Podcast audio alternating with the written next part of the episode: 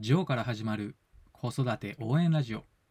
このラジオでは、ワンオペ経験7年のジョーが子育てやビジネスにおける悩みや考え方を解説することで、僕なりにあなたを応援します。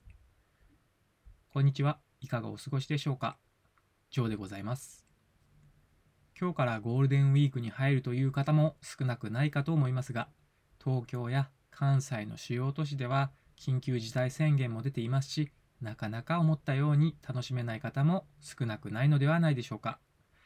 自分なりに工夫して楽しい時間を過ごしたいものですよね。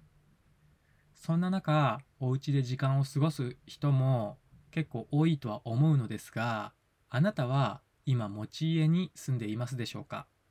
それとも賃貸に住んでいますでしょうか？もしくは実家に住まわせてもらっているなんてこともあるかもしれませんね。はい、羨ましいですね。この家に住むということについて、先代から引き継いだ土地がある地主さんであったり、すでに家を譲ってもらっていて、住む場所に困らないという場合を除いて、大抵の場合は居住費というコストがかかるわけなんですよね。そしてどうせコストがかかるのであれば、家を買うべきなのではないか、もしくは賃貸で借りておいた方がいいのか、という悩みを持つ方も少なくないと思うんですよね。賃貸で家賃を支払い続けていたら、その費用をローンに充てることも可能でしょうし、最終的には家が資産として残るから買った方がいいかなと考えたり、いや、賃貸にしておいた方が住み替えがいつでもできるし、持ち家から自分が引っ越す必要がある時に家を売ったり、賃貸にする心配も必要ないとか、そもそも負債を抱えていないから、これ借金ですね。借金を抱えていないから身軽に行動できるなんて考えることもあるかと思います。特に日本の場合は家を建てた瞬間からその建物の価値は落ち続ける一方なんてことがほとんどですので結局損するなんて考え方もできるんですよね。土地はその状況によって価値が上がる場合も下がる場合もありますので一概にどちらがいいということはできないかなと思います。あとは持ち家になると自分の資産になるということですので固定資産税を毎年支払う必要がありますよね。ただし賃貸ですとこれらの心配は不要ですがやはりそれらの固定資産税や土地や建物のコストを全て含んだ形でまるっと家賃というものは設定されていますのでそれなりに費用はかかってしまいますよね。とまあここまではどちらが損とかどちらが得とかいう話をしてきましたが結局損得の話は考え方によってはそれぞれあるんでどちらがいいとは言えないと思います。ただし僕個人的に思うのは考えるべき部分は損得以外の部分だと思うんですよね。これは一体どういうことかというと自分がどちらに住みたいかこの価値観によるところが大きいのではないかなと思っています。例えばですが、都内で狭い賃貸でも全然 OK で、むしろ交通の便利さであったり、まあ、例えばこれ、駅から歩いてすぐなんてことを優先したい人は賃貸でもいいかと思いますし、また駅地下のマンションなんてことも選択肢に上がってくるかと思います。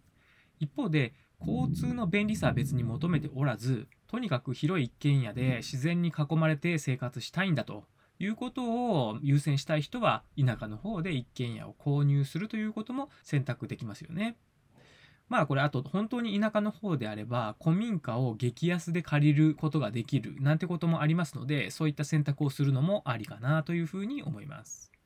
そして自分で DIY をすることが好きで自分で居住性をコツコツと上げて行きたいという人は中古の古い物件でもいいですし、いや、そんなことには興味もないから綺麗な新築がいいということも言えるかと思います。もちろんそれぞれの収入や仕事の内容などで購入であったり借りる物件を選ぶ基準を決める必要もあるかと思いますが、まあ、例えばローンが組めないとかそういったこともあるかもしれません。ただ購入か賃貸のどちらがいいか選ぶ基準の大きなところは自分で家を触るのが好き。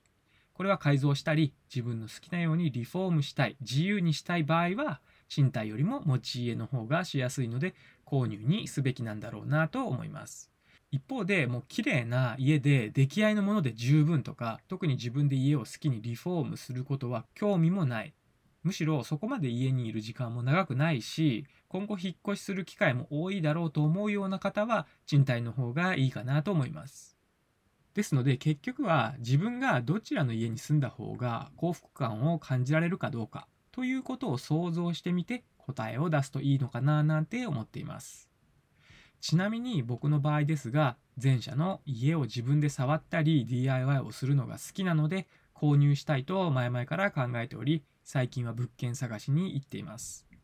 今は神奈川県内で考えているのですが先日は茅ヶ崎市の物件を内見に行ってきました。その日は1日で8件の物件を内見したので結構ハードでしたが、まあ、これ楽しかったですね。お墓の隣にある築50年ほどの古民家のような家があったりあとはルーフバルコニーがある家もあって屋上でバーベキューができて楽しそうだねなんて妻や娘と話しながら内見をしてきました。僕は DIY が好きなので古い家でもいいかなと思っていて一方で妻はそんなに自分で触るのは好きではないし興味もないため新しめの家がいいかなと考えているようです。ですのでそこはゆっくり気に入った物件が見つかるまで楽しみながらそして話し合いながら探してみたいと思います。あとは娘が小学生なのでもし今の学区内とは違う場所に引っ越すのであれば天候のことを心配していたんですね。ただ内見していて良さそうな家を見ていると別に転校なんてしてもいいよなんて 娘本人が言っていたので、まあ、そこまで心配する必要もないのかななんて思うようになりました。茅ヶ崎も都心などと比べると自然も多くて田舎の部類に入るのかもしれませんが今日はこれからまたもっと別の地域で山の方の田舎の物件を内見に行こうかと計画しています。ということで永遠のテーマ「家は買うべきか借りるべきか」という話をそろそろ終了しようと思います。今日も一日素敵な時間をお過ごしください。概要欄に Twitter やブログのリンクも貼っていますので遊びに来てくれると嬉しいです。それではまた次回の放送でお会いしましょう。最後まで聞いていただきありがとうございました。